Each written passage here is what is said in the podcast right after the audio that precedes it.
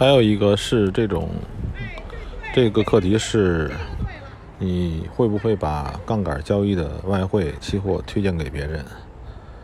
其实呢，这种杠杆的交易，呃，在大多数人的经验看来呢，我认为是百分之九十五以上的人亏损。所以呢，我的习惯是。对自己的周围的人尽量不提，尽量不说。然后呢，因为很大的情况下，你介绍给一个人，让他去做期货外汇，他是百分之九十以上的亏损。嗯，只有有些的特殊情况才会偶尔把这个事情介绍给别人。嗯，就是比如说某个朋友实在没事儿干，同时呢，这个他的自控力还很强。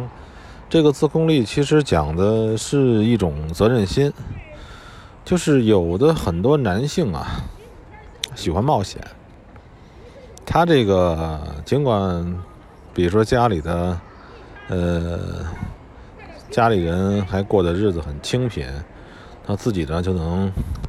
喝醉了跟这儿赌博啊！这种人绝对不能告诉他。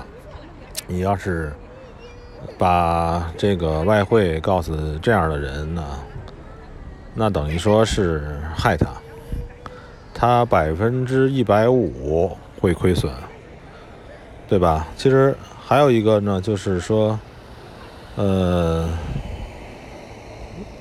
有些朋友他们想做外汇。我在网上有很多朋友，他们有的时候想想编程序，不知道通过什么途径找到我了。然后呢，我听了听他们的状况，有的人说是什么想翻本啊，不甘心呐。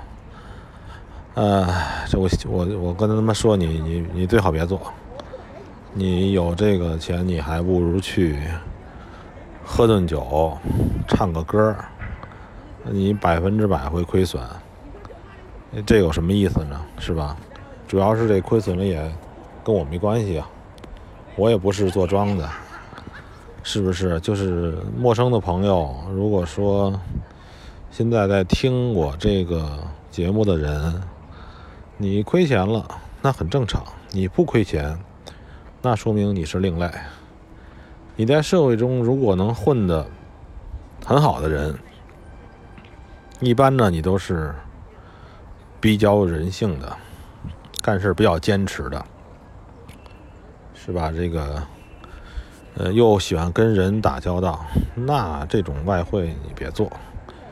这种外汇呢，或者是期货都一样，这种这种交易呢，是自己跟自己的斗争。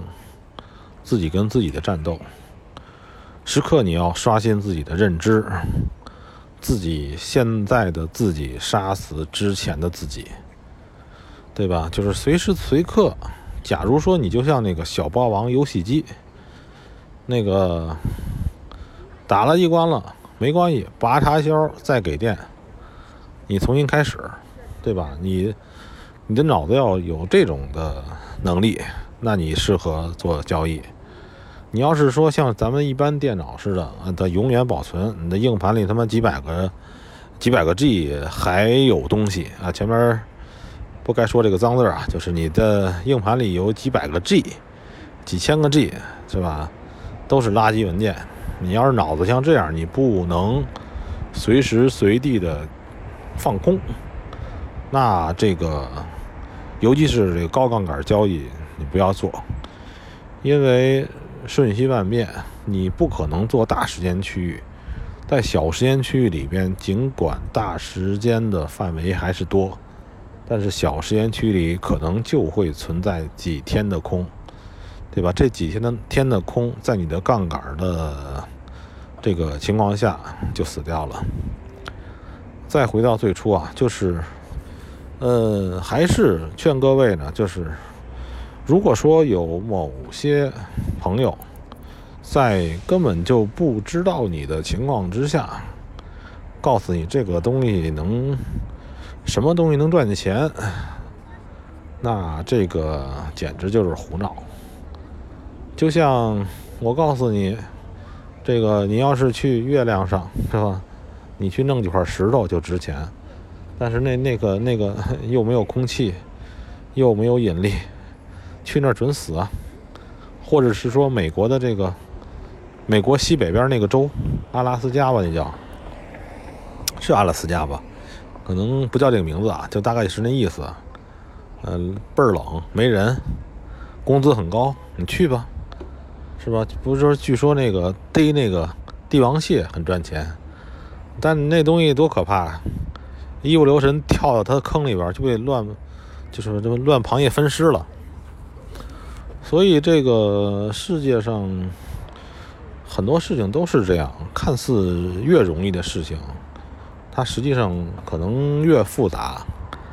在我现在看来呢，呃，做交易不是难事儿，但是呢，我只能在我这个维度上。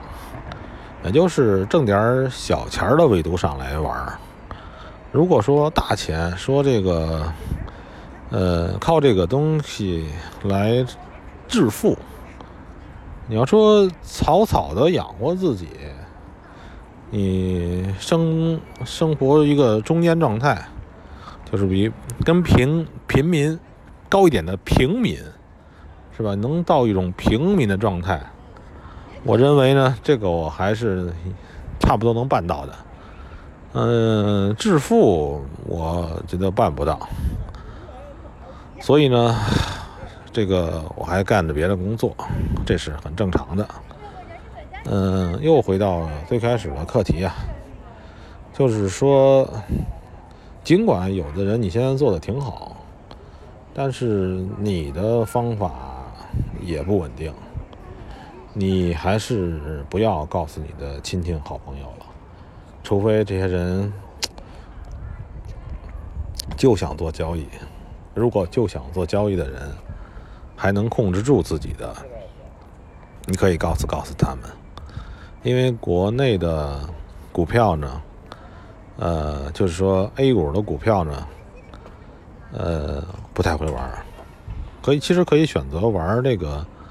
呃，期货也是一个非常好的东西。我也是时常的、经常做期货的人。呃，不过这个栏目是说外汇的，是吧？两个近似，呃，都是很好的东西，都是非常公平的东西。